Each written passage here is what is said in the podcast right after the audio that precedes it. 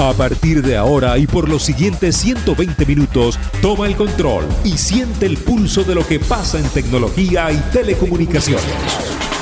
Sube a bordo y recorre el mundo en una onda tecnológica con la mejor información para expertos y no tanto en Código, abierto, por Max 929. 929. Muy buenas tardes amigos de Código Abierto, los que nos están escuchando a través de Max 929. Muy buenas tardes, noches o días, los que nos están viendo a través de YouTube o nos están escuchando vía podcast en cualquiera de las plataformas de podcast donde está disponible este programa. Vamos a presentarnos. Eh, ¿Quiénes hacemos este programa? Bueno, este programa se llama Código Abierto y lo hace Mauricio Belio en la coordinación técnica, en la dirección técnica, y Frank Monroy en la en locución y que nos estará acompañando estos siguientes 120 minutos de buena música, tecnología y telecomunicaciones. Mm, para los que no conocen este programa, estamos haciendo un experimento, sí, porque estamos saliendo a través de YouTube, en nuestro, en nuestro canal youtube.com barra código abierto B y a la vez por las ondas hercianas de Max 929 en la ciudad de Valencia, Estado Carabobo, en Venezuela. Así que buscando estos formatos eh, buscando un nuevo formato, mira lo que conseguimos. ¿Qué es Código Abierto? Bueno, Código Abierto es un programa de tecnología y telecomunicaciones mm, diseñado para que sea lo más interactivo posible. Aquí la estrella es la tecnología y quien manda es el oyente, el televidente en el caso o el, el que nos está escuchando en general, la audiencia. ¿Cómo manda esa audiencia? ¿Cómo impacta esa audiencia? Bueno, muy sencillo ustedes intervienen a través de arroba fmonroy, arroba código abierto, y nosotros respondemos sus preguntas. Aparte, por supuesto, como les dije, está aderezado por la buena música de Max 929, de entrevistas muy interesantes y por supuesto de secciones noticiosas en donde nos eh, gusta también saber qué opinan ustedes y por eso hay mucha, mucha interacción, como les dije, a través de arroba fmonroy, arroba código abierto.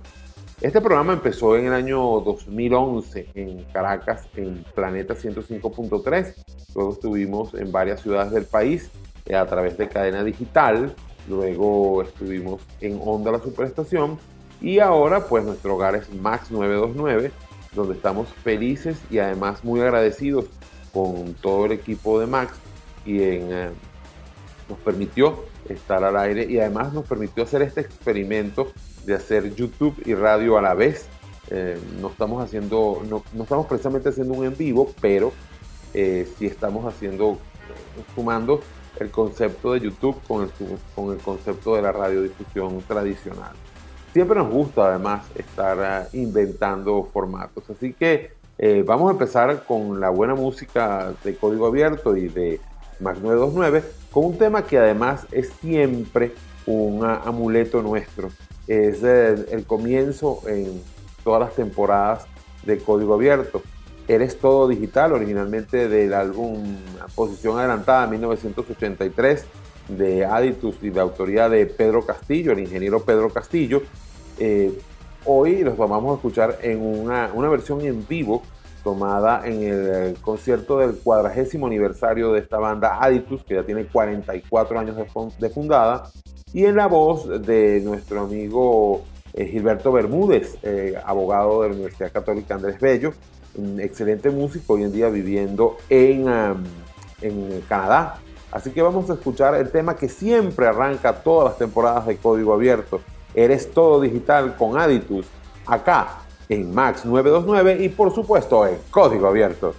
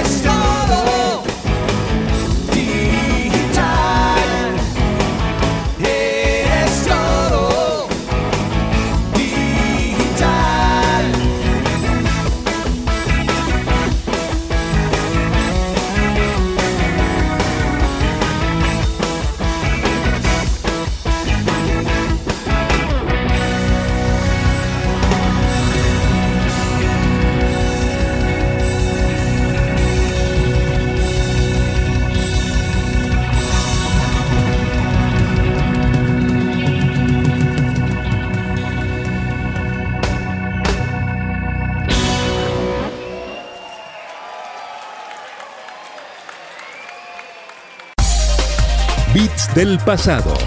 Una mirada a la historia de la tecnología en Código Abierto. Código Abierto. Y sí, esta sección normalmente busca recordar las cosas que pasaron por estas fechas. Por ejemplo, el 13 de noviembre de 1951, Dietrich Prince escribe el primer juego de ajedrez en una Ferranti Mark I, la primera computadora electrónica comercial. Tardaba 15 minutos por movimiento. En el eh, Tal día como hoy, 14 de noviembre de 1964, IBM presenta su nueva perforadora de tarjetas IBM 29. También en el 84, Keypro presenta su primer PC compatible con IBM, el Keypro 16. Recuerden que Keypro fue muy famosa acá en Venezuela, de hecho tuvo hasta eh, distribuidores y todo. Eh, el 14 de noviembre de 2006, Intel presentó el Xeon 5300, el primer chip con ah, eh, cuatro procesadores de eh, cuatro microprocesadores o de alguna manera lo que viene a ser hoy el la multitarea. El 15 de noviembre de 1971 fue el primer comercial de un microprocesador. Electronic News anuncia el nuevo primer eh, microprocesador, el Intel 404. Hoy por hoy el Intel 404 está en casi cualquier electrodoméstico. o con similar capacidad de procesamiento. También el 15 de noviembre de 1995, Christopher Pyle es el primer convicto por crear y distribuir un virus, sentenciado a 18 meses de cárcel. Y en, 1700, eh, en 1889, pero un 17 de noviembre, antes de Twitter, Guzmán Blanco intenta gobernar a Venezuela desde Francia por telégrafo y después nos quejamos de algunos. No puede ser. En eh, 18 de noviembre, Día de la Chinita, Bill Gates, de 15 años, inicia estudios de programación en su escuela de Seattle, que por cierto no culminó. En 2007 es publicado el, artículo número 300.000 de la Wikipedia en español. Y el presidente Marcos de Filipinas prohíbe los videojuegos debido a las preocupaciones de padres y profesores en cuanto a su impacto sobre la moralidad de los niños. Cuando un gobernante está pendiente de la moralidad y esto y aquello, son los momentos en que mm, mm, mm, ahí hay algo más y es censura. Eh, recuerden que además eh, siempre los padres tienen que estar pendientes de lo que hacen sus hijos en redes, pero sin caer en la censura. Vamos a escuchar un tema de 1994, originalmente de Bruce Springsteen, em, y que fue grabado en el Unplugged que sentenció la separación de los 20.000 Maniacs o eh, sí, 20.000 Maniacs. Y es un tema que todos saben cuál es ya. Por supuesto, Because the Night sonando en código abierto en Max 929 y por supuesto en nuestro canal de YouTube.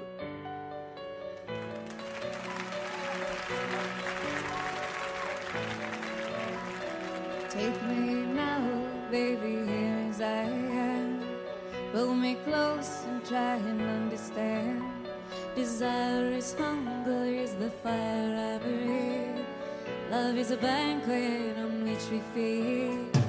Come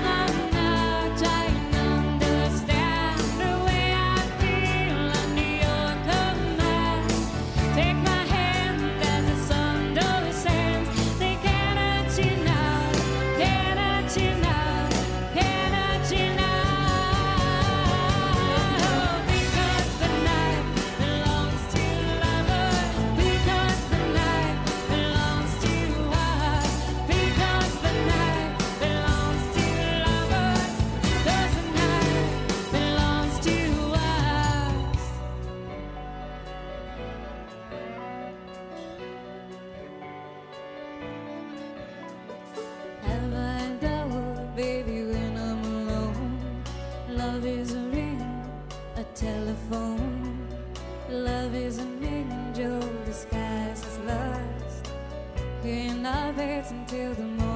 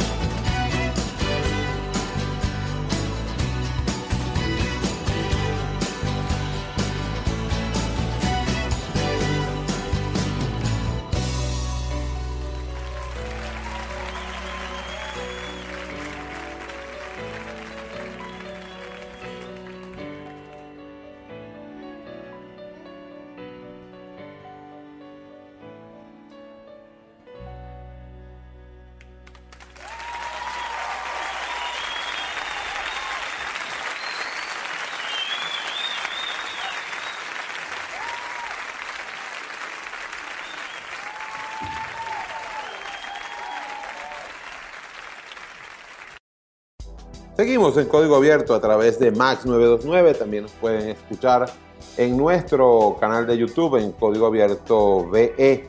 youtube.com, código abierto VE. Pueden intervenir a través de arroba código abierto y arroba F Monroy.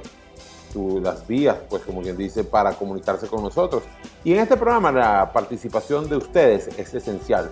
Básicamente es el punto número uno de este programa, la participación de ustedes, como arroba fmonroy, arroba código abierto. Vamos a ver, por ejemplo, eh, vamos a ver una pregunta que nos tiene acá. Eh, Carlos, eh, no, acá hay una de, bueno, hay varias, pero nos dice, por ejemplo, nos preguntan sobre que ya hoy, 14 eh, o 15, depende del día que nos estén escuchando, se vencían los tres meses de Simple TV. Eh, Simple TV, como ustedes saben, es la operadora que sustituye a DirecTV.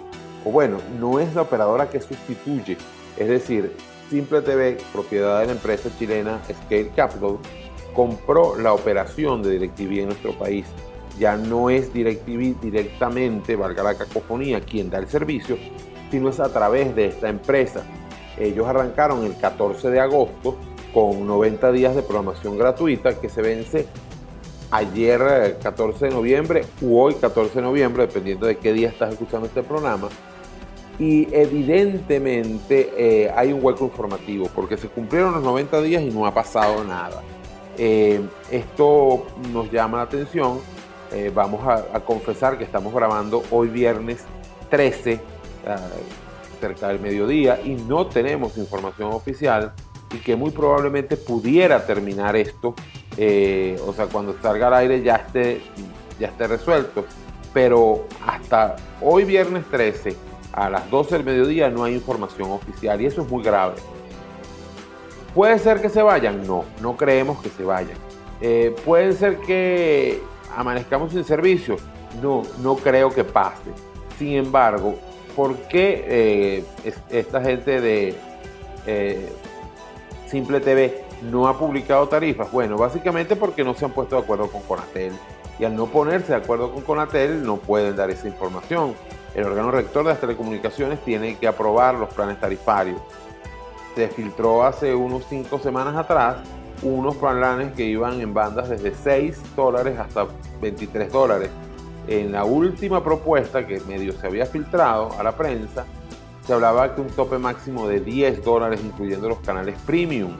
Así que, mm, este, la verdad, en este instante todavía no tenemos información. Para mí va a quedar unos días más el eh, servicio gratuito y que después procederemos a registrarnos eh, en la página de Simple TV y posteriormente también empezarán a cobrarnos. Yo creo que lo más probable es que empiecen a cobrarnos hacia el primero de diciembre. Si revisan el canal de YouTube, youtube.com barra código abierto B, hay una conversa con los periodistas del sector, con nuestros colegas, donde apostábamos cuando íbamos a ver a los precios de Simple TV. Y eso se hizo ya hace un mes y fíjate, eh, todavía seguimos sin tener esto, estas respuestas. Hay otras respuestas más que no tenemos, por ejemplo, eh, se va a cobrar programación espejo o se van a cobrar todos los decodificadores como si fueran cada uno un contrato. Todavía eso no lo sabemos.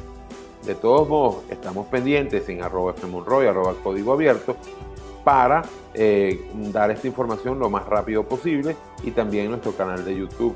Así que estén pendientes a estas vías. Y por supuesto, en el código abierto la semana que viene seguramente vamos a hablar de ello.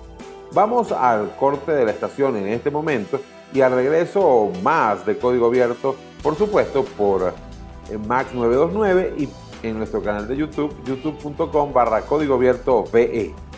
Escucha tu tweet, participa en la conversación en arroba fmonroy y arroba código abierto. 92.9 Max FM.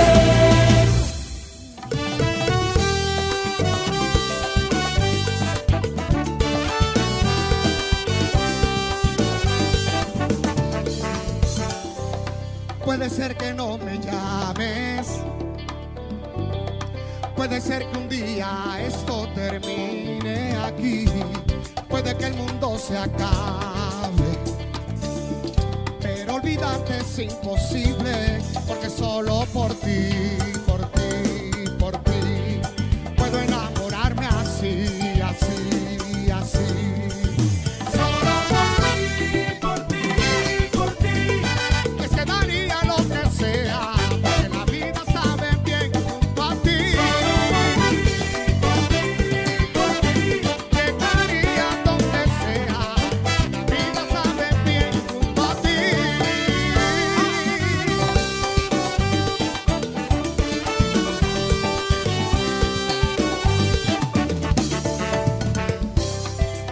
las cosas cambien.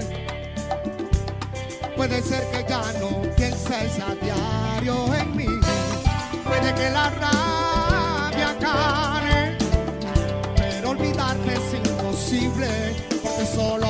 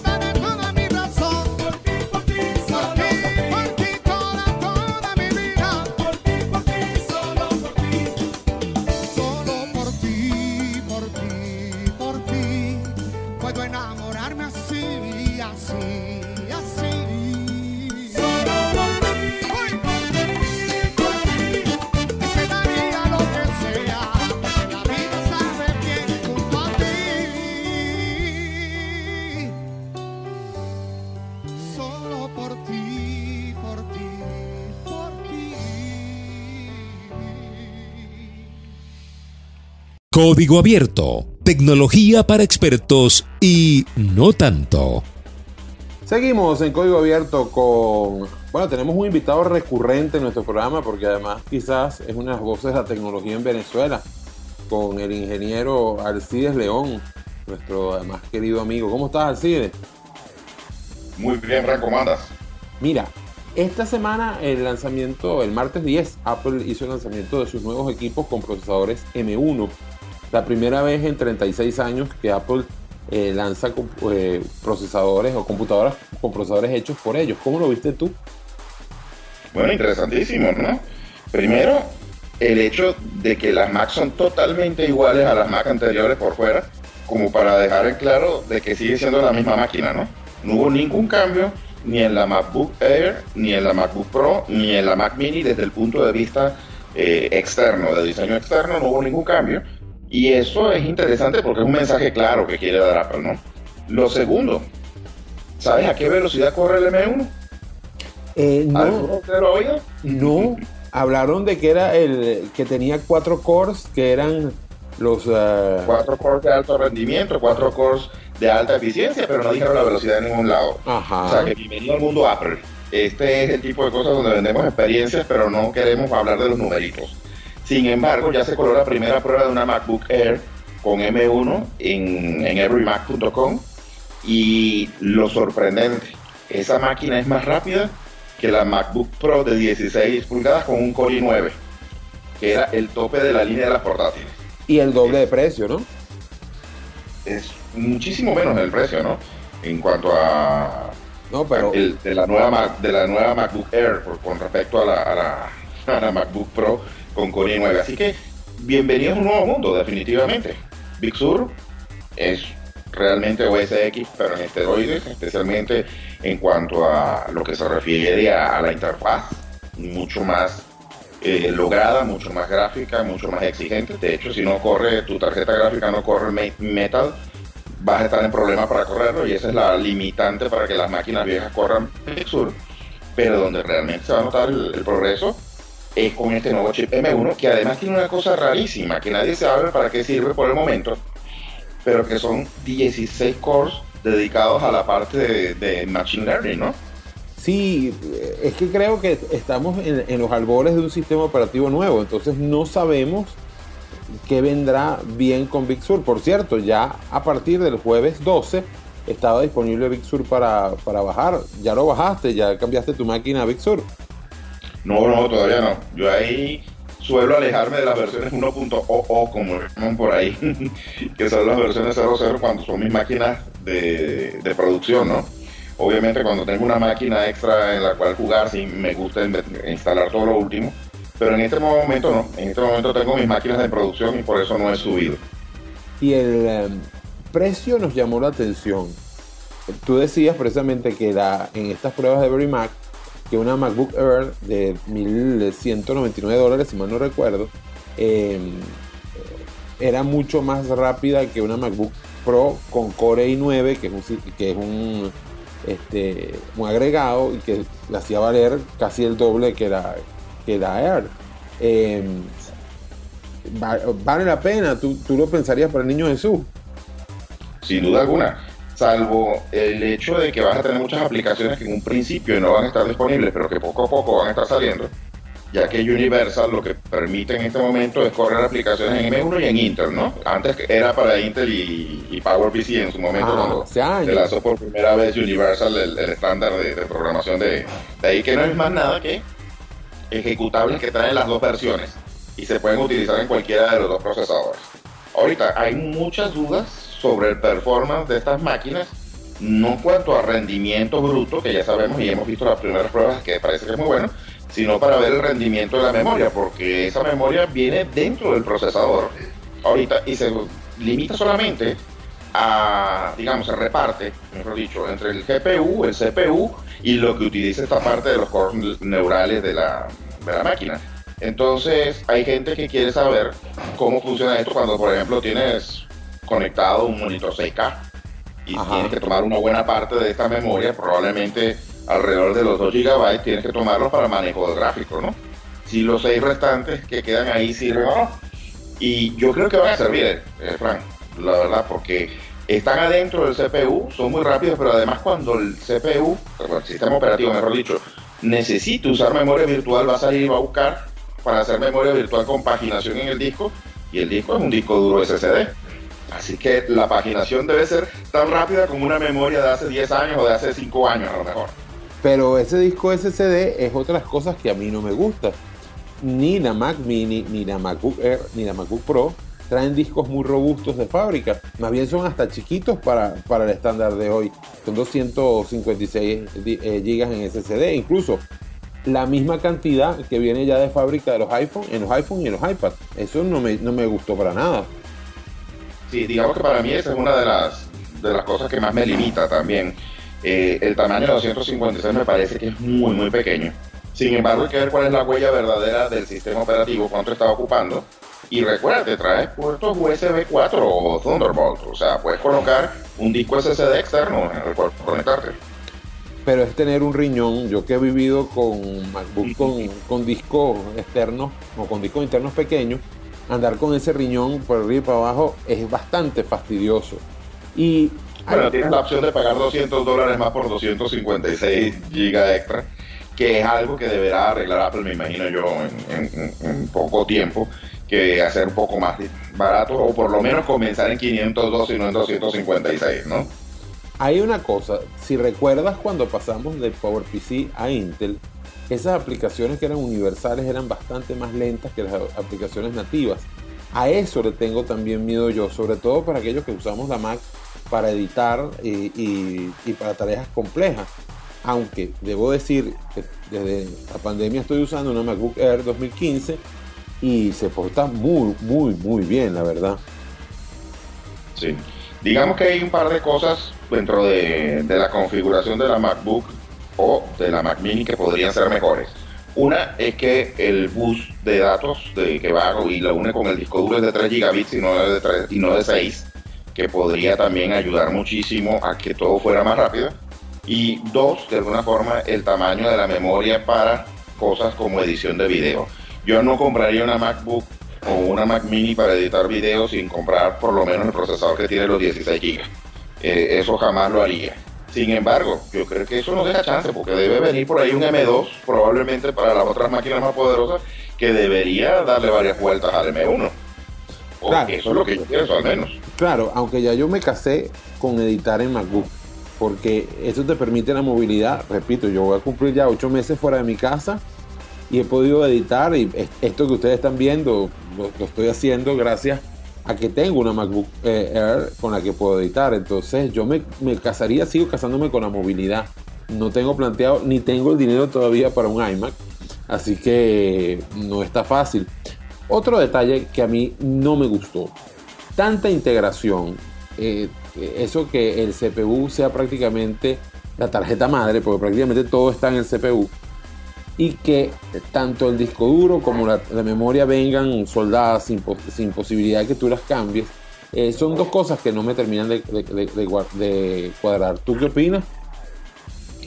Bueno, System on a es una tecnología que tiene tiempo y tiene sus grandes ventajas y sus grandes desventajas.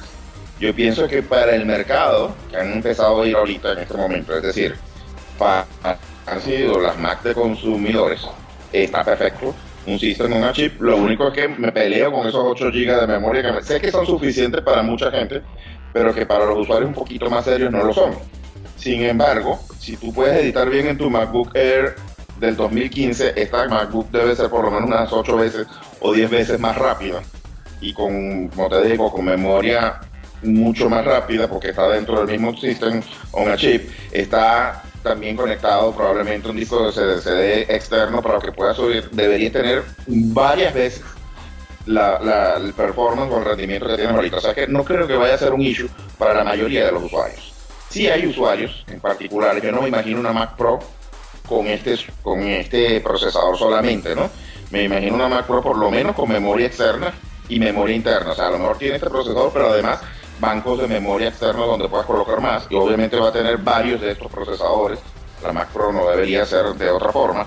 Eh, igual la iMac Pro muy probablemente también venga eh, reforzada de alguna forma con mayor capacidad de memoria, porque ya hay aplicaciones que están acostumbradas a consumir sobre los 32 y los 64 gigas y digamos que son pocas, muy muy pocas las aplicaciones, pero, pero existen y son clientes importantes para Apple y siempre todavía lo ha sido. Por último, Alcides, hay un, un detalle que es cuando, cuando crees o sea, que de verdad no necesitemos eh, tener, eh, digamos, tres equipos, sino que ya podamos hacer todo desde el móvil, incluso desde el iPhone. Yo creo que desde hace tiempo ya podemos hacerlo si quisiéramos. Si tienes un iPad Pro, probablemente puedas hacer casi todo desde el iPad Pro, ¿no?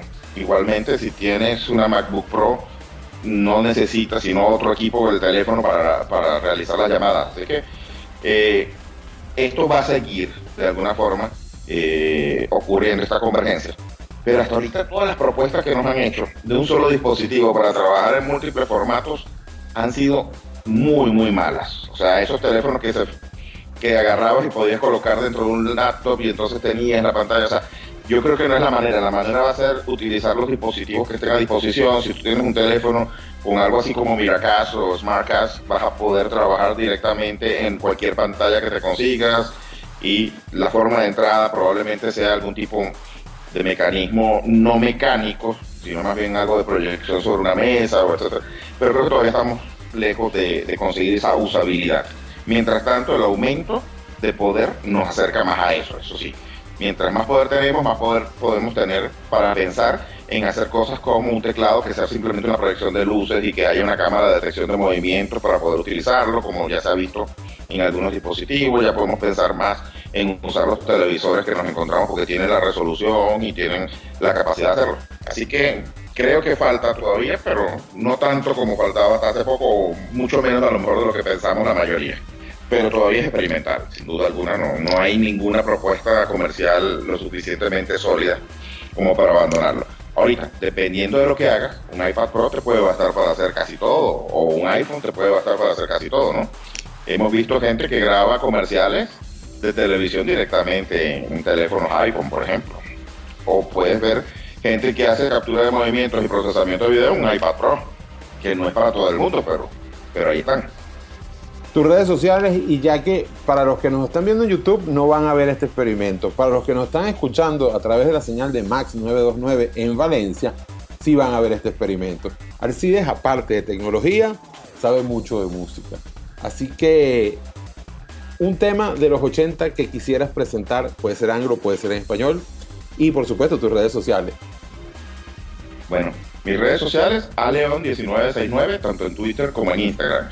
¿Y la música tiene que ser en español, me dices? Puede ser español, puede ser anglo. Si puede ser anglo, vayámonos con Opus. Ajá. ¿Qué te parece si Life is Life? 1985, Opus Life is Life sonando en Max 929 y en código abierto.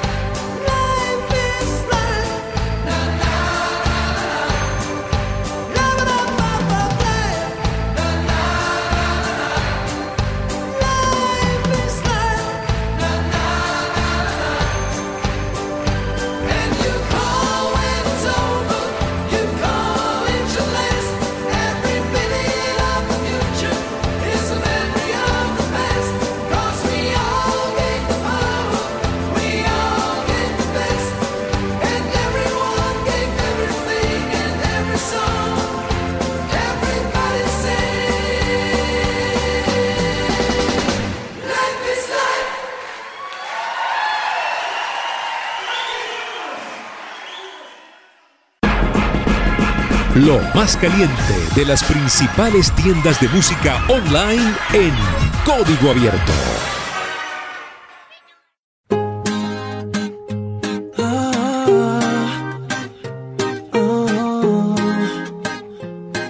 Yeah. Yo sé que te cansaste de toda su mentira, de su juego malo, de todo ese desastre. Te hartaste de las expectativas y ahora nada vale. Porque el dolor que hoy tienes en el pecho te hizo vulnerable. Yeah. Y te dobló la autoestima y dejaste que gane el cobarde. Pero yo vine a salvarte, que nada pueda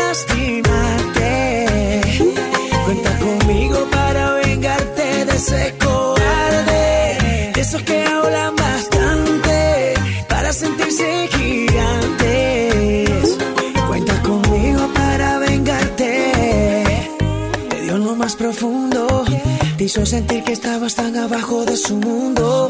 Un problema emocional no estaba a tu altura y pensó que te podía bajar. Estoy leyéndote entre líneas. Eres como un libro de versos tan romántico y sensual. Una edición agotada, pero ese tonto solo vio la portada. Perdón, fue profundo el disparo. Él solo vio su beneficio y te hizo tan tan vulnerable. Te dobló la autoestima y dejaste que gane el cobarde. Pero yo vine a salvarte, que nada pueda lastimarte. Cuenta conmigo para vengarte de ese cobarde. Esos que hablan bastante para sentirse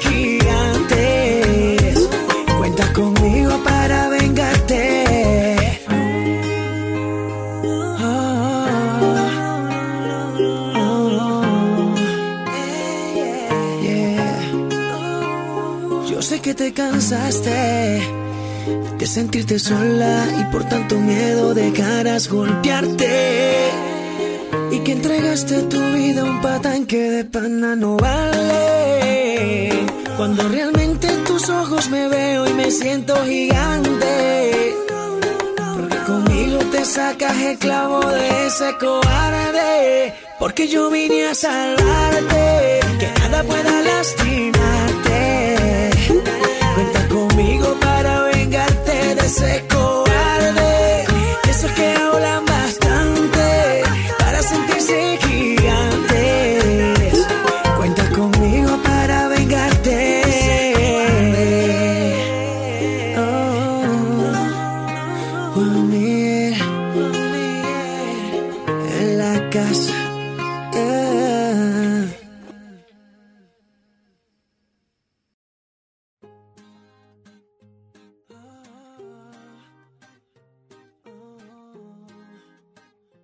para mí un placer en este código abierto de hoy, en este primer experimento entre Max 929 y YouTube, el eh, poder de alguna manera estrenar el sencillo Cobarde de nuestro amigo Juan Miguel del Orco, el orgullo de, Acari- eh, bueno, de Estado portuguesa, él es de Araure, es eh, nuestro amigo Juan Miguel del Orco. Y sí, está disponible ya en todas las tiendas de música online. Lo pueden comprar completamente ya. Este sencillo cobarde. Recuerden, compren música legal, no compren pirata. Es interesante ver cómo ahora ha cambiado la industria de la música. Ya no compras el disco, sino que vas comprando sencillo a sencillo o eh, haces la, la precompra a través de iTunes, a través de Amazon, a través de cualquiera de estos, de, de Google, cualquiera de estos servicios de música donde puedes comprar esta canción. Y mm, Juan Miguel, debo decir además que es uno de mis compositores favoritos. Hemos puesto ya dos temas hoy por casualidad de Juan Miguel en el programa. Este cobarde que fue estreno y el que sonó eh, hace poco, eh, en nuestro, que abrió pues este, este bloque, eh, Nelson Arrieta junto a Guaco con Solo por ti, o mejor dicho, se llama Por ti este tema. Juan Miguel, aparte de ser un buen cantante, también un gran compositor. Así que de Turén es que es eh, Juan Miguel de Turén, como mi ado- amado Graterolacho, que en paz descanse, mi gran maestro Graterolacho. Eh, de hecho, la mamá de Juan Miguel era la presidenta, o es la presidenta del Ateneo de Turén, que se llama Manuel Gratero Santander Gratero Lacho. Así que este es Cobarde, el nuevo sencillo de Juan Miguel, lo pueden comprar completamente eh, seguro en todas eh, las tiendas de música. Recuerden, compra música legal, no compres pirata.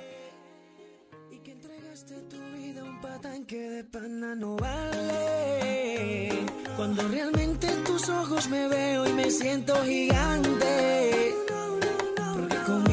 Sacas el clavo de ese cobarde. Porque yo vine a salvarte. Que nada pueda lastimarte.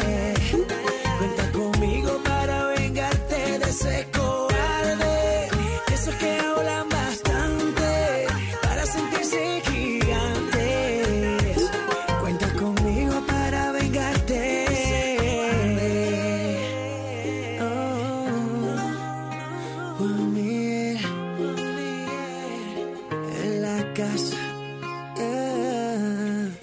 Escucha tu tweet, participa en la conversación en arroba fmonroy y arroba código abierto.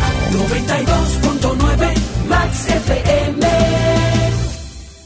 Seguimos con la interacción aquí en Código Abierto, bien sea por YouTube en Código Abierto VE o a través de las ondas hercianas de Max 929. Gabo, arroba Gabo Computación nos dice 10 días sin servicio y la promesa de corte por no pagar eh, algo que, un servicio que no, que no tengo, dice él. Eh, eso es con respecto a Inter. Eh, ¿qué, qué opina? Me, pregunta. Yo le digo, bueno, mira, yo creo que Inter sí tiene un um, serio problema acá en el centro del país, especialmente en Valencia, Estado Carabobo, pero que también está trabajando para mejorarlo. Lo que pasa es que las mejoras de Inter no se van a ver de un día para otro, se van a ver aproximadamente en los siguientes 18 meses. Eh, ahora, con respecto a las reglas de negocio, dicen que tienes que estar solvente para que te agilicen el reclamo. Eso sí, ahí no hay nada que hacer con respecto a eso. Paga y después pide el reembolso. Ustedes tienen derecho a pedir un reembolso por los días no disfrutados producto de las fallas. Eso sin duda hay que recalcarlo. Dice Ana Gabriela, hola Fran, veo tus buenas referencias en cuanto al tema de DirecTV. Me gustaría saber por qué puedo hacer. Reactivé mi Deco HD y sale 764. Ya reseteé, limpié y saqué la tarjeta. Aparentemente todo está ok. ¿Qué me recomienda? Bueno, Ana Gabriela, buena pregunta. El error 764 de DirecTV, ahora Simple TV, eh, alude a que no estás poniendo la tarjeta correctamente o no estás introduciendo la tarjeta correctamente o simplemente esa no es la tarjeta de ese decodificador.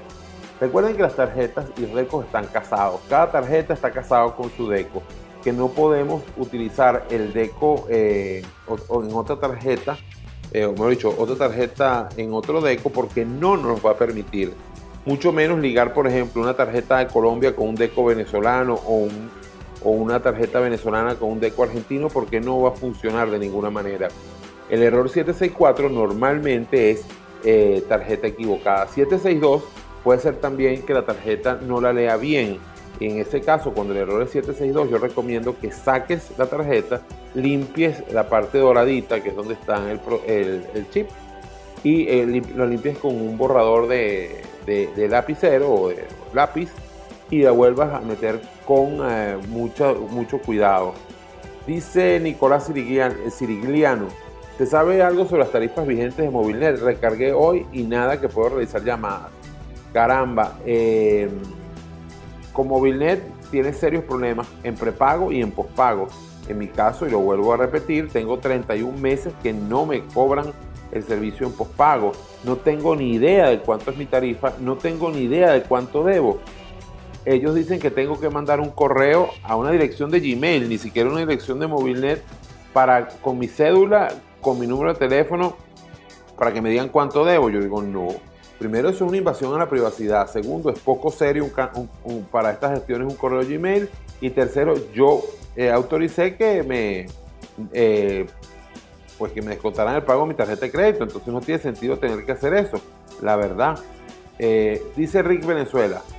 Hola, saludos. Esta semana activé los decos de Simple TV, pero me sale el código 722 y la página de no da acceso desde Venezuela. ¿Qué debo hacer? ¿Me podrías ayudar? Ya se actualizó el software del DECO. Bueno, Rick, debo decir que los primeros días después que el servicio llegó de Simple TV, es decir, desde el 14 de agosto, eh, simplemente con errores 721 y 722 lo que había era que esperar y él se activaba solo. Parece que en estos días, ante la inminencia de que va a empezar a cobrarse el servicio, no se están ah, produciendo estas activaciones automáticas y sinceramente en este momento no sabemos qué esperar. Si a usted le está pasando esto o le está pasando lo contrario, que se le siga actualizando, por favor díganoslo en arroba fmonroy y arroba código abierto, porque además nos encanta la conversa digital. Este programa lo hacemos para ustedes. Vamos con la buena música de Max 929 y por supuesto de código abierto. Y los vamos a dejar con un tema en vivo de El Septeto Vocal Merideño, eh, Siete Palos. Vamos a hacer una, un tema de, de Daniel Sarmiento y de Horacio Blanco, una versión de Cosquillas que no dan risa, que el tema originalmente en canto popular de la vida y muerte, y que luego Desorden versionaría en vivo en su álbum de los 18 años en el Teresa Carreño. Esta, este- esta versión de Siete Palos está basada precisamente en el arreglo eh, de, de tema en vivo. Y es bien interesante como esta agrupación, que desconozco si sigue activa, eh, sería interesante saberlo si está activa, eh, cómo hace tremendos arreglos solo con las voces de ellos. Vamos entonces a escuchar a Siete Palos con Cosquillas que no hay risa. La buena música vive en Max 929 y por supuesto en Código Abierto.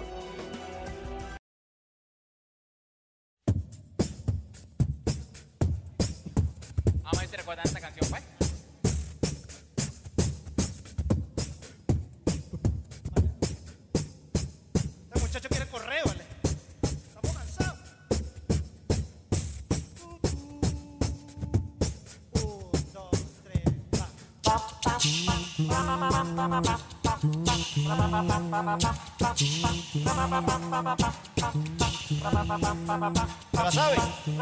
Afilada la punta del dardo, se dispara la cervata y no hay que pensarlo. Que el corazón está sacando y va formando un charco la tortuga de mis manos que a su vez está sudando. Sudando. Sonriente misteriosa, parece que llueves por dentro. Gotas, gotas, gotas y más gotas que desbordas. Amazónica, tanto oro y yo garimpeiro Y yo te veo y te deseo, yo me paso el dedo por el cielo de la boca. Me pica el paladar, se me sale la saliva, como dice Cosquilla. ¡Hey!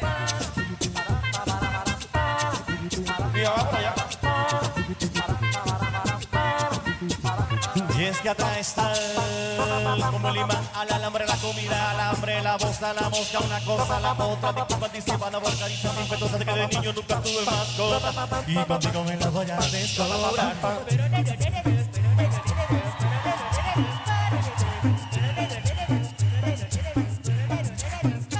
Hoy en la noche es la cita, voy a salir contigo.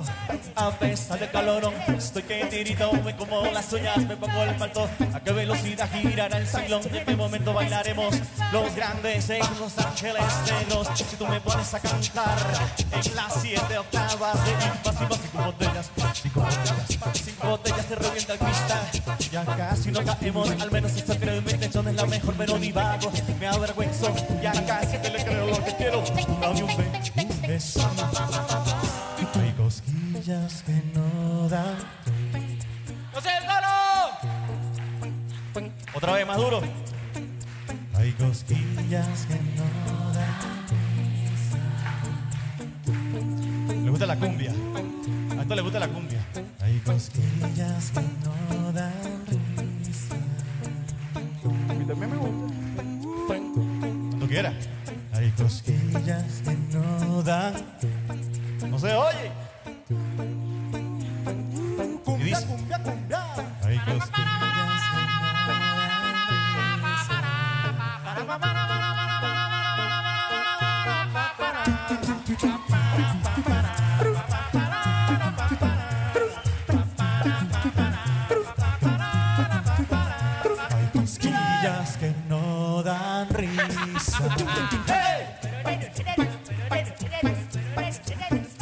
siete palos muertos de risa. Ah. Muchas gracias, Los queremos mucho. Gracias por el apoyo. Los queremos. Código Abierto. Periodismo 2.0 por Max FM. Max FM 929. Bienvenidos a la segunda hora de Código Abierto. Si nos estás escuchando a través de la señal de Max 929, perfecto. Qué bueno, ya es la una de la tarde, ya es hora de almorzar. Qué bueno que esté en sintonía de nosotros y que además esté pendiente de escuchar Código Abierto. Si nos está viendo por YouTube, bueno, esta es la segunda hora de Código Abierto, por supuesto. Eh, arroba F. Monroy, arroba Código Abierto para sus preguntas y precisamente de allí nos hacen, leemos al colega Orián Brito que dice, es terrible como usan el WhatsApp para estafar con dólares. Me escribe una persona haciéndose pasar por otra. Lo sabía desde el principio, pero la dejé correr. Al final le lancé seis piedras y cinco recuerdos de su madre. ¿Cómo las compañías de teléfono venezolanas permiten eso? Bueno, hay que contextualizar que el colega Orián Brito tiene ya tiempo, bastantes años fuera de Venezuela, que trabaja en América TV en Miami. Eh, hay que aclarar algo, las empresas telefónicas no tienen nada que ver con este tipo de estafa.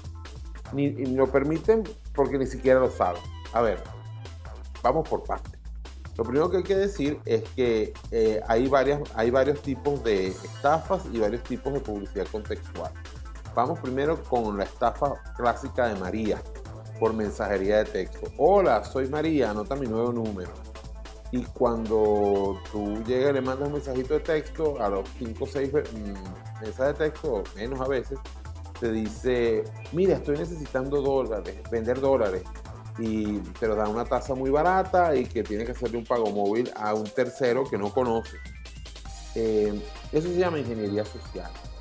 Eh, todos tenemos una María en nuestros contactos, entonces es muy sencillo pegarla por allí. Eh, pero este fraude cada día es más bajo su repercusión. Te mandan un millón de mensajes de texto para que realmente eh, cerca de 2.000 personas lo, tomen en cuenta. Escuchen lo que estamos diciendo, un millón de mensajes de texto para que solo 2.000 caigan. Sin embargo, esos 2.000 que caen, oye, ¿cómo es posible que todavía caigan? Eh, Luego se está hablando de que están hackeando WhatsApp. WhatsApp no es hackeable. Eh, simplemente si, si lo están hackeando es porque la persona, sin querer, por ignorancia, está dejándose hackear. Y no es hackear, sino simplemente yo me entero que su número de teléfono es 04XX eh, y, lo, y, lo, y lo digo, pues, y lo, y lo, este, lo consigo, pues. Entonces quiero agarrar el WhatsApp de esa persona. Digamos el WhatsApp de Frank Monroy. Entonces, escribo desde un tercer teléfono a Frank Monroy y le digo, mira, vale, por favor, este, soy fulano, necesito un favor. Eh, te va a llegar un código, dame el número de ese código. Al dar el número de ese código ya estás permitiendo que la otra persona agarre tu WhatsApp y tú te quedas sin acceso al WhatsApp. Pero hay que ser muy bobo porque tienes que darte cuenta que eso está pasando. Entonces yo no me explico cómo es que, que la gente dice, me hackearon el WhatsApp. No, no, no, no, no, no, no. Es que tú has sido en extremo tonto en no darte cuenta que está pasando esto. Y la tercera cosa que nos dicen es que eh, se han dado cuenta que las teorías de que algunas aplicaciones nos escuchan. Que si estamos hablando, por ejemplo, de ballenas uh, grises del norte de Alaska, de repente empiezan a salirnos mensajes eh, publicitarios que tienen que ver con eso en las aplicaciones. Y qué horror, es que nos están espiando. No, no, no, no, no, no es. Muchas veces los usuarios instalan aplicaciones sin darse cuenta eh, que están instalando, o peor aún, eh, dando permiso para que, por ejemplo, la aplicación los escuche. Eso se llama publicidad contextual. Y a través de, por ejemplo, de tus gustos, de lo que, de lo que dices o de lo que haces con el móvil, él te sugiere publicidad de acuerdo a tus gustos, de acuerdo a lo que estudia de ti. No significa que sepan que alguien del viñedo o que alguien del trigal, eh, o sea, por ejemplo, que fulano de tal que vive en la calle Acuario del Trigal Norte, en la casa 8840, eh, le gusta el, eh, béisbol, le gusta el Magallanes, los Marlins de Miami y le gusta eh, Apple. No, no, no, no. Esto no, no significa que vayan a saber tus gustos públicos, pero sí patrones de consumo y patrones de gustos que además entonces permiten eh, segmentar la publicidad y que la publicidad llegue exactamente a donde a, a ti. Es decir, no saben de ti lo personal, pero saben de ti cómo te comportas. Eso pasa mucho cuando uno le da a aceptar aplicaciones, eh, le da permiso a aplicaciones y no se da cuenta de lo que está haciendo. Entonces mi consejo es, ojo con lo que se le dan, con lo que le dan eh, permiso y ojo con lo que están diciendo. O sea, no puede ser que estas cosas pasen. Eh, vamos a escuchar un buen tema. ¿Qué les parece si de repente, por ejemplo, escuchamos a los Beatles con eh, A Hard Day's Night? Este es un tema que además le gusta a nuestro muy querido Wilmer Rafael Hernández, que esperemos esté en sintonía de esta primera emisión de Código Abierto por acá, por Max 929. The next song we'd like to sing.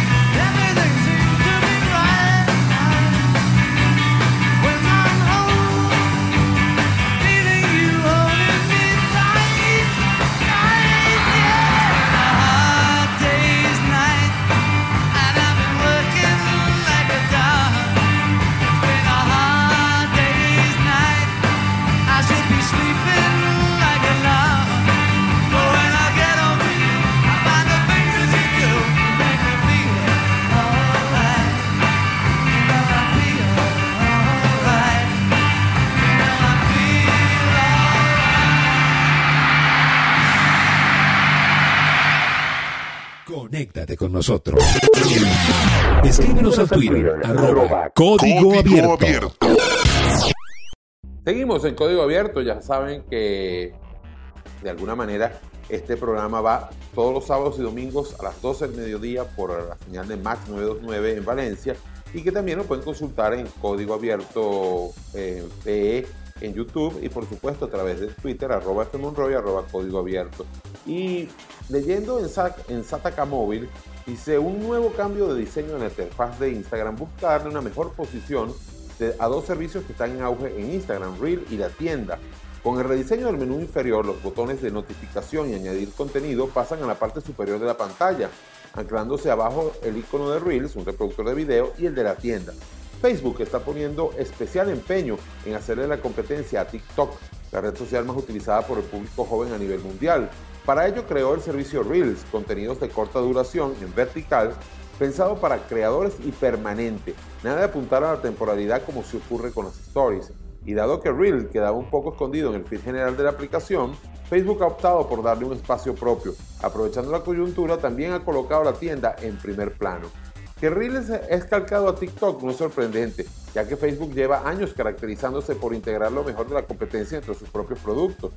Las stories de Snapchat son un claro ejemplo de inspiración. También lo es el propio Reels. De hecho, navegar por la nueva interfaz de Reels supone un claro déjà vu. Hasta el algoritmo de recomendación busca parecerse al de TikTok. La pantalla inferior de Reel traslada al usuario a una interfaz centrada en los videos verticales de corta duración, desplazamiento de arriba a abajo para cambiar de contenido, filtros, todo tipo de efectos, facilidad para integrar música y audio de fondo y en definitivamente es TikTok trasladado a Instagram. La pantalla de tienda, la pestaña de tienda, también se traslada a la nueva interfaz de la aplicación, otrora solo de fotografía. Al pulsar en dicha pestaña, Instagram carga, una portada estilo comercio con productos destacados en función de los gustos del usuario. Contenido promocional creado por marcas e influencers, búsqueda de productos y facilidad para que adquirir el artículo no solo sea sencillo, sino también atractivo.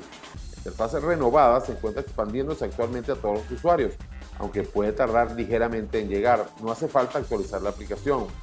Ojo, como dice, es un rollout, es decir, una actualización que va a ir eh, cambiando, no importa eh, tanto si es Android o iOS, sino que va a ir siendo eh, progresivamente.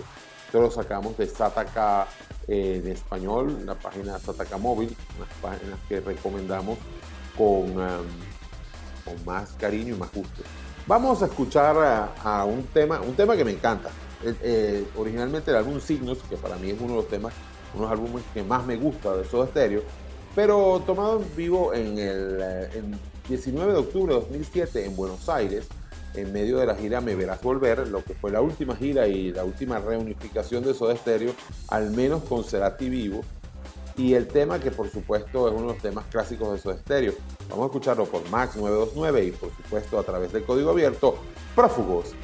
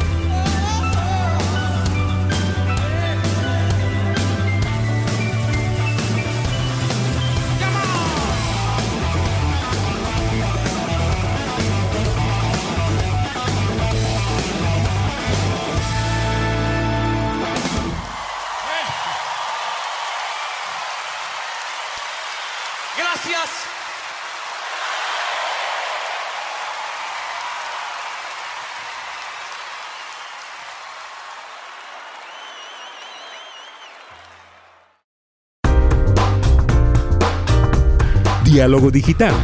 Los protagonistas conversan en código abierto. Código abierto. Seguimos en Código Abierto. Recuerden que los que nos están viendo por YouTube, en Código Abierto, en el canal de Código Abierto, pueden suscribirse, activar la campanita en youtube.com barra Código Abierto VE.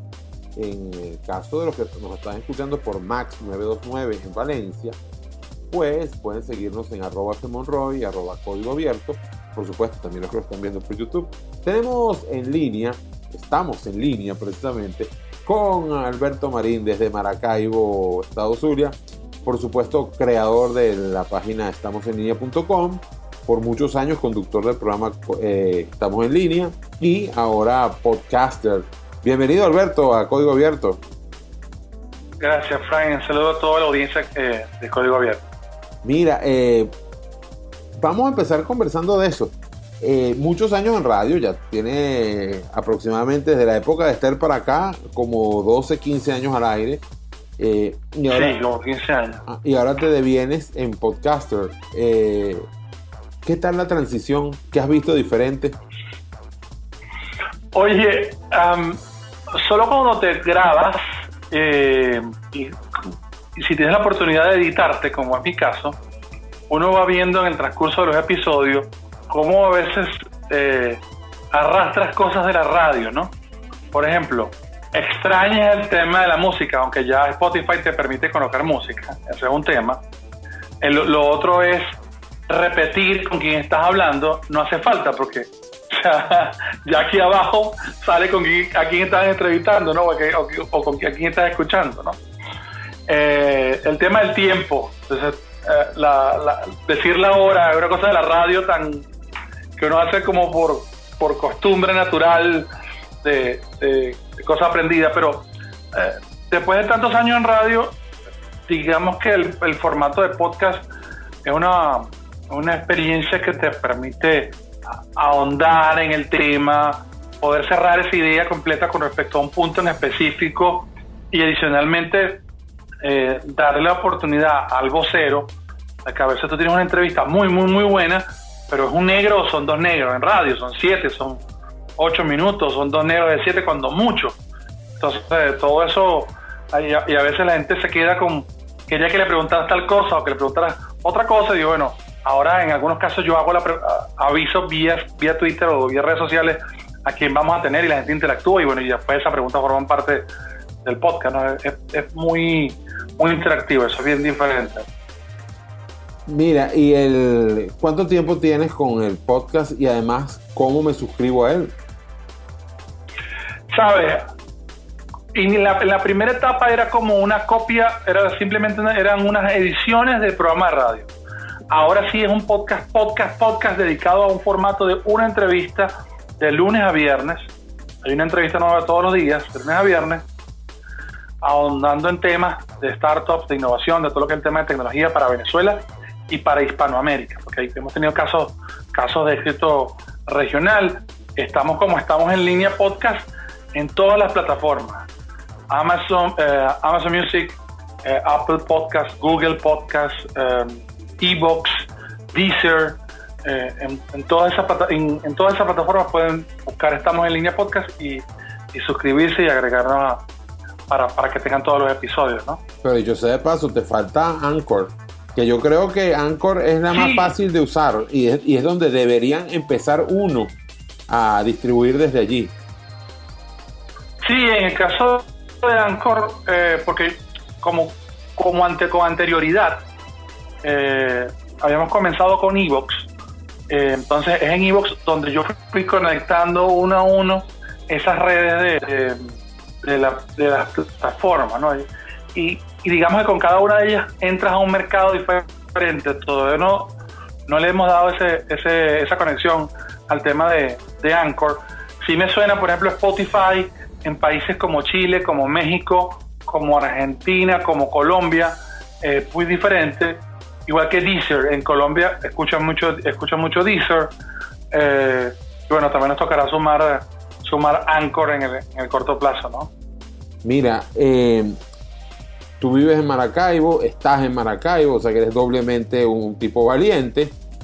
Mi Maracaibo querido, y, y- y a- o- al día de hoy faltan cuatro días para el día de nuestra Señora del Rosario de Chiquinquirá, nuestra amada chinita. ¿Cómo está el ambiente ahorita en Maracaibo? Y además, cuéntanos, este, ¿cómo es eso que en una ciudad que no hay electricidad eh, hay más fibras que gente, hay más fibra óptica que gente y conexiones inmensamente, realmente inmensamente rápido. ¿Sabes? Hay- aquí hay una... eh, lo que pasa es que una industria, una industria evolucionó, pero siempre había estado allí. Por ejemplo, eh, el, paso de las cableras. eh, tú ves una ciudad, por ejemplo, Valencia. no- nosotros, ¿qué teníamos por televisor por suscripción? Intercable, un poquito en el 1. No habían tantas compañías de televisión por ca- cable.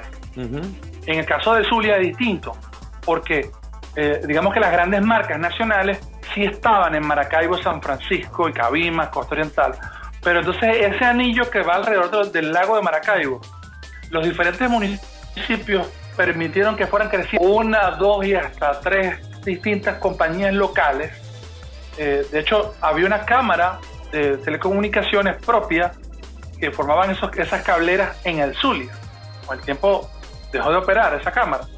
Eh, lo, que, lo que fue ocurriendo fue que muchas de, esas, cableras, producto también de la regulación, que algunas empezaron a entrar en el tema de Internet, empezaron a decir, bueno, va a ser más rentable que yo en vez de tener mi, mi red de coaxial, la comience a lanzar en eh, fibra y empezar a poder vender internet, que ganaba un poquito más y después yo podía también tener otras otros servicios asociados a ese eh, a entrar en la fibra ¿no? para vender otros servicios y se han ido uniendo de hecho eh, algunas de ellas han formado algunas algunas corporaciones como el caso de, de mis amigos de Airtech pero hay otras empresas que eran empresas inalámbricas que solamente hacían transporte de datos hacia el, hacia el sur del lago, que eran empresas dedicadas al tema telecomunicaciones y que de pronto se voltearon a decir, "Ah, también puedo dar servicio de internet, tengo el permiso de Conatel,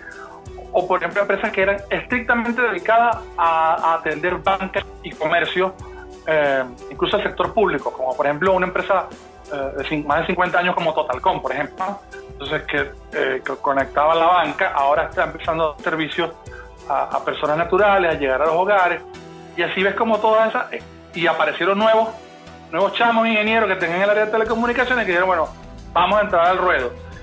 Ocurrieron las dos cosas, algunas con, con permisología de Conatel y un gran porcentaje sin permisología de Conatel, y tienes un ruido inalámbrico de redes por todo el, por todo el estado por toda la ciudad, y ahora estás viendo cómo van llegando ah, eh, poco a poco con esa conversión de empresas cableras en, empresas fibra. Y, por eso es que tenemos ahora la posibilidad de decir que yo tengo aquí fibra óptica que me puede dar 500 megabits de servicio, que para muchos dirán números, no te creo, pero, ah, pero sí, sí, sí, es verdad. Estamos llegando a esos niveles de servicio eh, en Maracaibo. Tú sabes que en Caracas y en Valencia y en general en mi Twitter, arroba fmonroy, arroba código abierto, ha habido mucha curiosidad con Airtec. Eh, la gente no se cree que tienen 500 megas, planes de 500 megas y que ya están hablando de planes de 1 gigabit y de 2 gigabit, que no es cuest- cualquier cuestión. Eh, danos tu experiencia de usuario de usuario normal que, del servicio de AirTag. Es sólido, se cae, tiene fluctuaciones. ¿Cómo es el asunto? Mira, mientras yo he tenido, porque ese es otro tema, no, todavía como no, como no, he reemplazado las baterías de los UPS, no he podido probar cuando yo no tengo electricidad. Pero mientras yo he tenido electricidad, de forma sólida, sin ningún problema.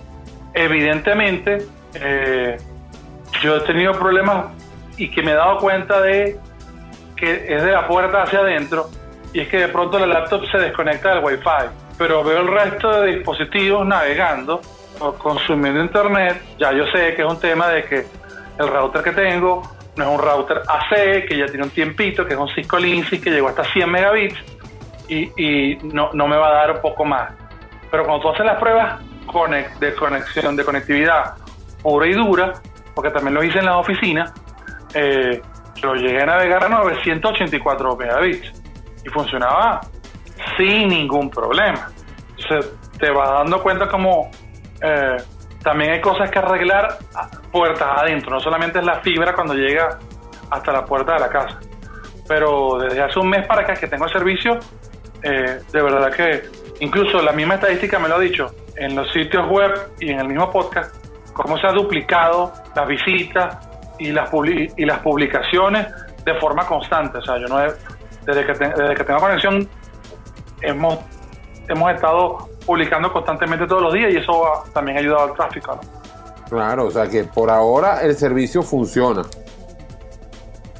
Sí, claro, y, y la, y la idea es que también eh, la gente también quiere, quiere que producto de la ansiedad, de su necesidad, que la fibra se instale de la noche para la mañana como soplar de hacer botella, y eso también lo conversaba con, con Marco Batista de, de Inter, eh, y bueno, y así como Inter, está Net 1, está Supercable en Caracas, eh, están comenzando un proceso de despliegue de la fibra.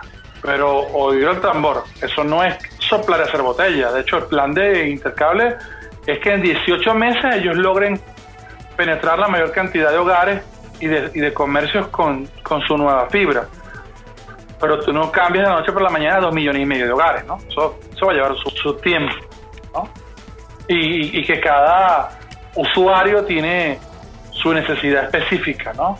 A veces, no, yo lo necesito ya, como por ejemplo el caso de televisión, que lo voy a vivir con el tema de Simple TV.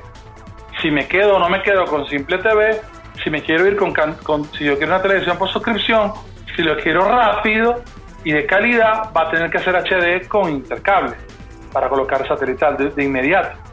Si lo quiero así, vamos, instálalo, ¿no? Porque ya hay posibilidad de tener kits.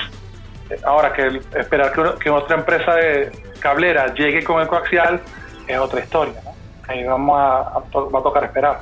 Vamos a hacer un experimento que desafortunadamente los que nos están viendo por YouTube no lo van a ver completo. Los que nos están escuchando a través de Max 929 en Valencia sí lo van a escuchar.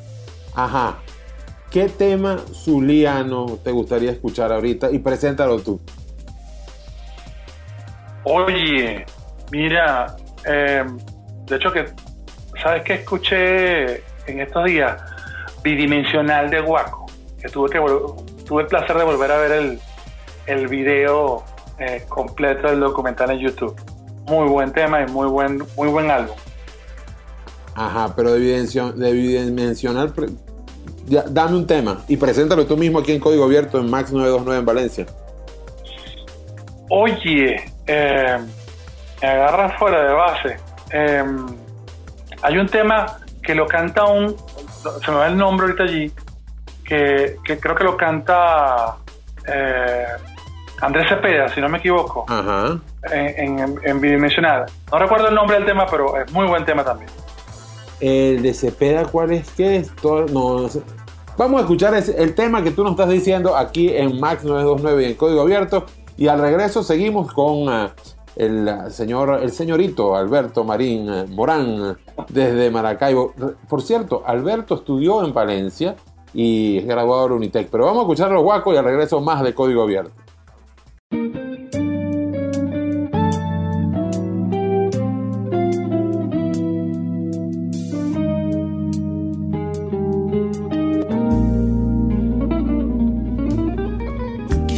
Que pudieras entrar en mis pensamientos y en mis sentimientos para que comprendas que estás presente en cada uno de sus movimientos y en todo momento yo te llevo dentro. Quisiera que pudieras ver mis labios, pero con un beso. Oh, me muero por eso. Quisiera que pudieras regalarme una mirada de esas que te sobran y que a mí me faltan. Y a cambio quiero regalarte un mundo de ilusiones. Es lo que buscabas, lo que tú anhelabas. Quisiera que pudieras leer mis manos, pero entre tu cuerpo. Quisiera que pudieras ser mía. Dame un pequeño espacio en tu vida.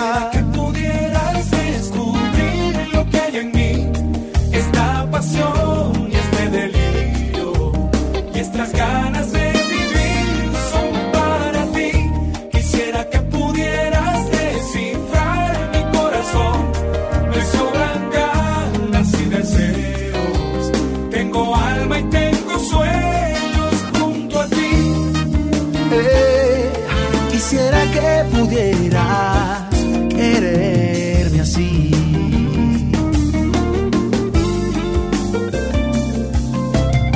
Quisiera que pudieras entrar en mis pensamientos y en mis sentimientos para que comprendas que estás presente en cada uno de sus movimientos y en todo momento yo te llevo dentro. Quisiera que pudieras ver mis ojos cuando estamos solos. Quisiera que pudieras ser mía. Dame un pequeño espacio en tu vida.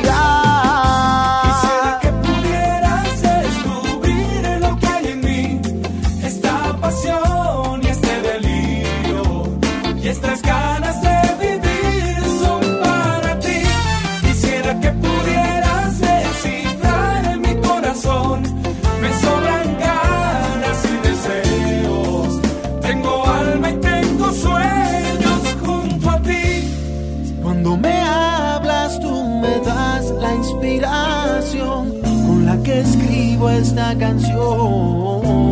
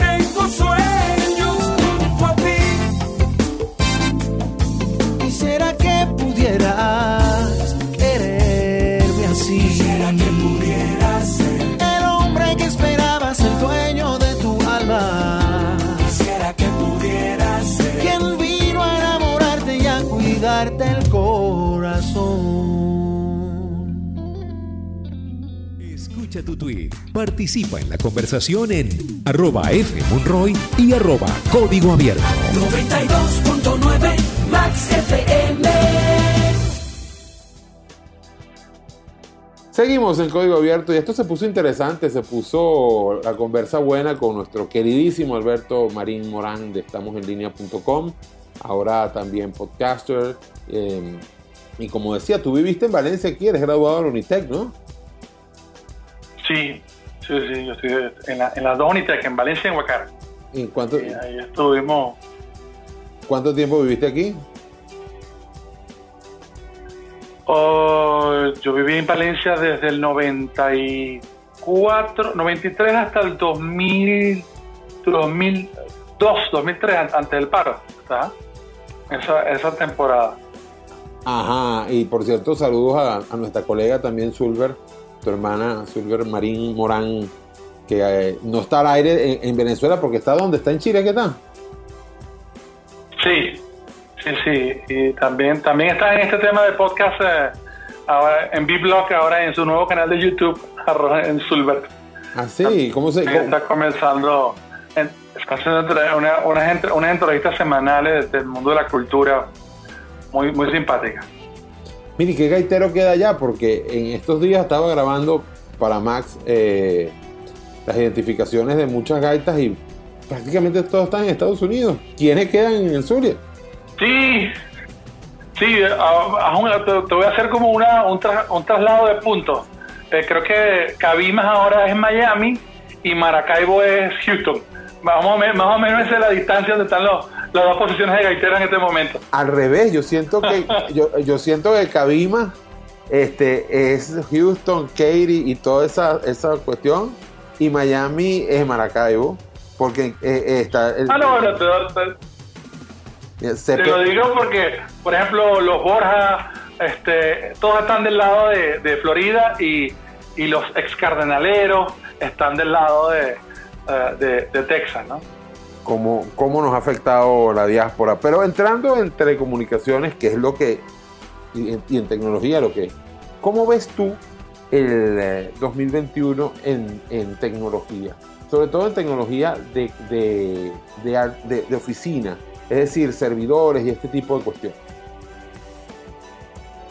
Oye, eh, este, esta bandera de transformación digital, eh, que ha tenido a su mejor promotor eh, y motor impulsor, como el caso que ha sido el COVID, O sea, no, no, no hay no hay CIO, no hay, no hay gerente de tecnología de sistemas empresas grandes, pequeñas, medianas, que no se vea eh, totalmente impulsado a estar preparado para cambiar, ya ni siquiera por, por, por un plan estratégico, sino es que es ahora o, o- o nunca, ¿no? Eh, y, y ese nunca es la posibilidad de quebrar que muchas empresas han tenido con, con el tema de pandemia. Eh, los está llevando hacia la nube con procesos de transformación de procesos alrededor del comercio electrónico, eh, alrededor de, eh, de la procura, de cómo, de cómo comprar, del tema de seguridad. Lo conversaba hoy para el podcast con, con un ejecutivo de Kaspersky, eh, como muchos no estaban preparados para ni siquiera seleccionar la herramienta eh, para poder hacer una videoconferencia. Entonces, bueno, eh, nosotros hemos sido un poco más tradicionales porque confiamos en la, en la potencia y en la seguridad que siempre ha tenido Skype, y, y digamos que es mi herramienta principal de comunicación. Pero no, no- muchos se montaron en esa nube de Zoom y cuando la gente fue entrando a Zoom se fue dando cuenta de que, epa, esto es inseguro, aquí no hay cifrado, y se fueron dando golpes de ingeniería hasta que la misma Zoom cambió con todo y que creció de forma exponencial el valor de su acción. ¿no? Y muchas pymes tampoco han tomado en consideración, el poniendo el tema de seguridad, el tema de cómo me conecto a la oficina, si tenían o no tenían un servidor, si ese servidor estaba configurado con herramientas de seguridad o con herramientas de control remoto para yo poder conectarme desde afuera, porque bueno, si yo soy una empresa X y yo tengo una labor administrativa y, me están haciendo llegar las facturas de compra, por ejemplo, eh, imag- imagínate que yo administro un supermercado. Yo no necesito que mi administrador esté en el supermercado, puede estar en su casa. Pero yo le tengo que proveer a él de una conexión a internet segura para él y para la empresa, para que cuando él reciba todas las facturas, las, las cargue muy bien como cuentas por pagar y estén disponibles todos los inventarios para yo poder seguir operando. Ese es un ejemplo del supermercado y de otras organizaciones eh, donde los agarraron con las manos, ¿sabes? Con la guardia baja, porque no estaban preparados. Entonces eso va a hacer que, ha hecho que durante el año y que para el próximo año los temas de seguridad, los temas de conexión remota, los temas de trabajo en equipo, no todo es tecnología cruda, pura y dura. También está el tema de método, de que han tenido que doblar el brazo también a decir, sabes, tenemos que aprender un poquito más de metodologías ágiles. Tenemos que aprender a usar herramientas de colaboración. Le había sacado el cuerpo a Teams, a Slack. Este, bueno, ahora voy a tener que organizarme mejor en el trabajo y ver cómo, cómo las tareas pasan de, de las tareas que realmente impactan a, a cuáles estoy haciendo y mejorar en ese tema de aprender de metodologías ágiles a cómo cumplir un- una tarea y cómo esa tarea impacta sobre un proyecto. Eso ha hecho bien interesante la dinámica porque eh, te obliga a, aprender, ¿no? Y eso, eso ha cambiado mucho la, la pyme en América Latina, sin hablar del tema fintech, eh, de que también se le han abierto oportunidades alrededor de, bueno, tú, que no tenía un seguro, cómo, cómo, cómo compra un seguro para su carro o de salud desde la casa. O sea, todo eso ha revolucionado el, el mercado. Incluso eh, grandes mercados como, como Brasil, como Colombia, ves, ves como un monstruo como es Mercado Libre en medio de esta pandemia, en el caso de Mercado Libre, ha, ha multiplicado sus centros logísticos en los diferentes estados de Brasil, de México.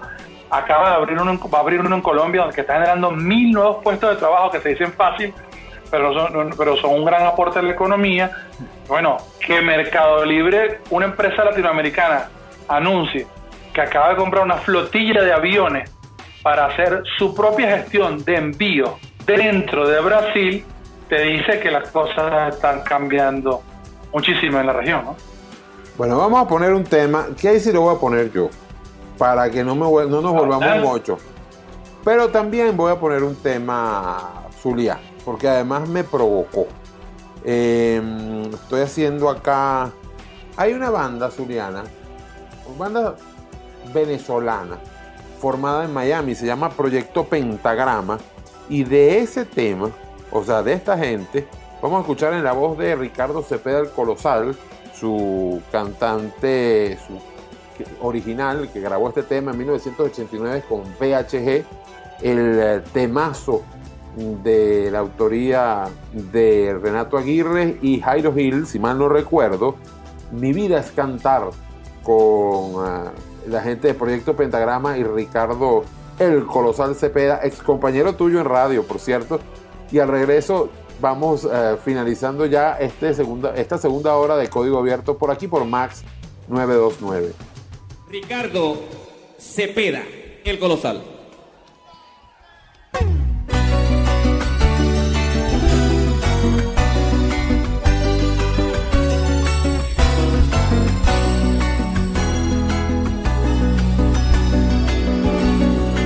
Nacido en esta tierra bajo el más ardiente sol, mi alma de cantora ya se aferra, blandiendo a cual blasón mi voz la clama, derramando en mi pueblo el corazón.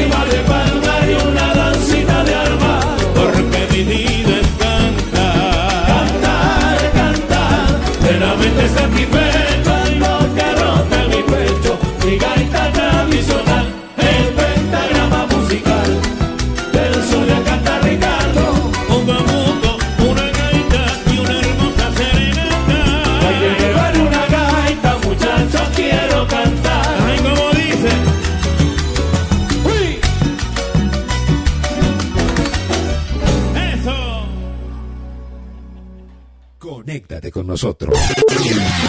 Escríbenos al Twitter, arroba Código Abierto. Seguimos en código abierto a través de Max 929 y los que nos están viendo en YouTube también eh, pueden participar ambos en arroba Monroy, arroba código abierto con sus preguntas, con sus interacciones. Seguimos con ah, el señor Alberto Marín Morán de Estamos en Línea. ¿Y qué te pareció ese tema que pusimos, Mi vida es cantar con Proyecto Pentagrama? Bueno, te comentaba, te comentaba mientras sonaba la canción que, que fue, yo, nosotros tuvimos ese disco en la casa, era un, era un, era un vinil eh, rojo. Entonces, bueno, esos, discos de vinil de colores siempre eran como, como traslúcidos, eran, eran bien, eh, era algo, le daba un toque de distinción. Y Yo, yo decía, chi- muy pequeño, no sé, tendría como 12 o 13 años, que era como una remembranza al tema cardenal y que había quedado rojo. Habría que preguntarle a Cepeda cuál era real- realmente el, el trasfondo de la selección, pero, pero sí, tuvimos ese disco en vinil en su momento. Estaba viviendo en Puerto Cabello, recuerdo. Ese es un camión de, de- esa versión de VHG tenía a Ender Fuenmayor, a Osías Acosta, a mm, Ese otro, es- ese sí está aquí en Maracaibo, Don Osías Acosta. Gran amigo. por fin quedó uno, el famoso Samuro de Techo. Pero vamos a hablar de tecnología porque igu- igualito vamos a cerrar el Sí. vamos a cerrar el programa después con algo que, que tiene que ver con Osías, pero pero antes de eso, eh, fíjate, tú has estado muy cercano a varias aplicaciones de pago, eh, sobre todo de fintech.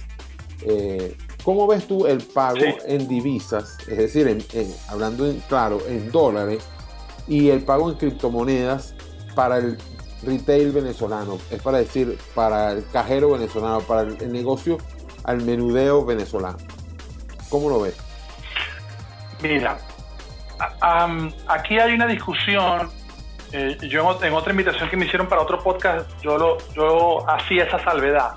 Yo, una cosa es blockchain como tecnología que tiene una gran cantidad de usos y de usos específicos muy importantes. Y otra cosa es mi relación con el tema de criptomonedas. Lamentablemente el tema de criptomonedas quedó en Venezuela en un mercado oscuro de gente que dice que, está, que minó en algún momento y que hizo dinero alrededor de, bueno, y digo que era un mercado oscuro porque era perseguido, era penado, ¿no? Y después bajó ese velo y vamos a minar todo, vamos a hacer todo cripto- este, tra- transacciones con criptomonedas y viene petro y todo lo demás. Pero eso no, no, no escaló como herramienta de pago, como forma de pago y se hace complicado.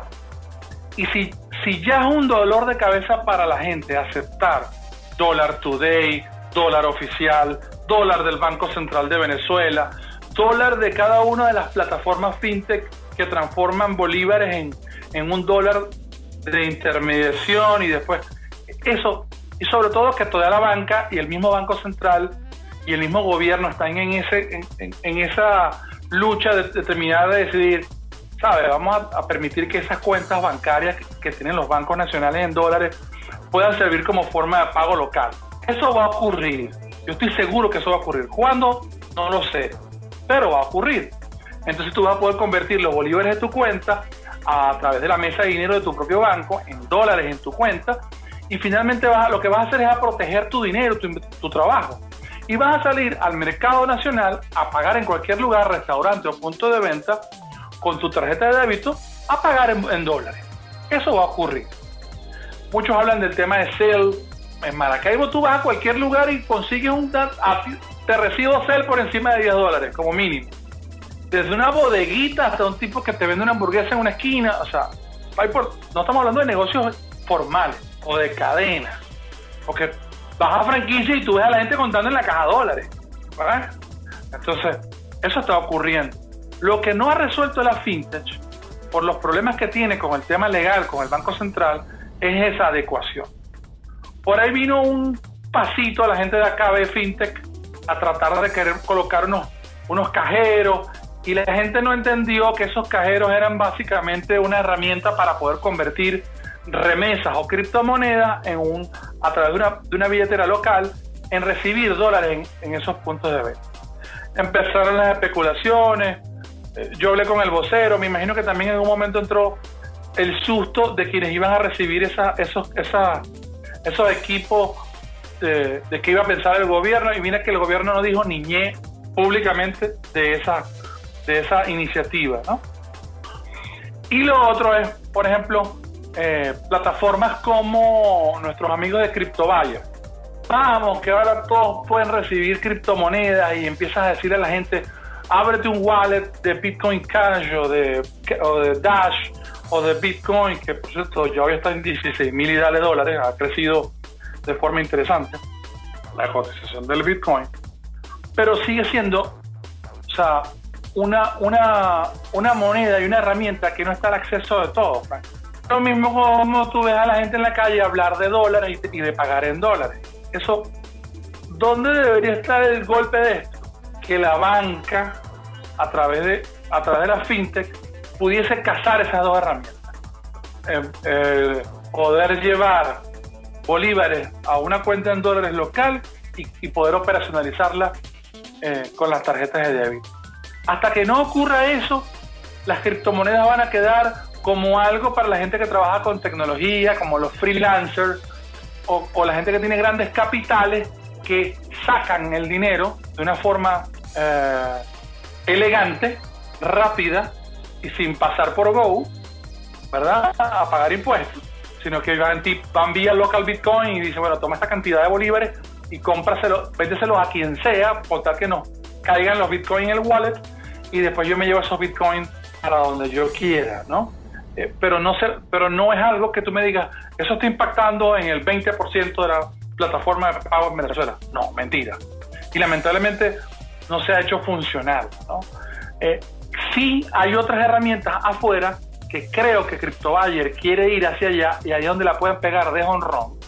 Él, ellos y otras fintech más en Venezuela.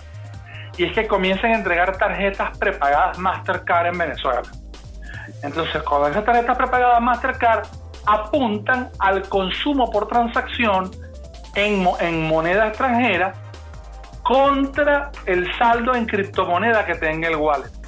Entonces ahí cambia la historia. Pero eso también va a ocurrir eh, con otro sabor, porque eso implicaría que eh, funciona básicamente como pagar con tu tarjeta de, de crédito o débito internacional en los puntos de ventas nacionales.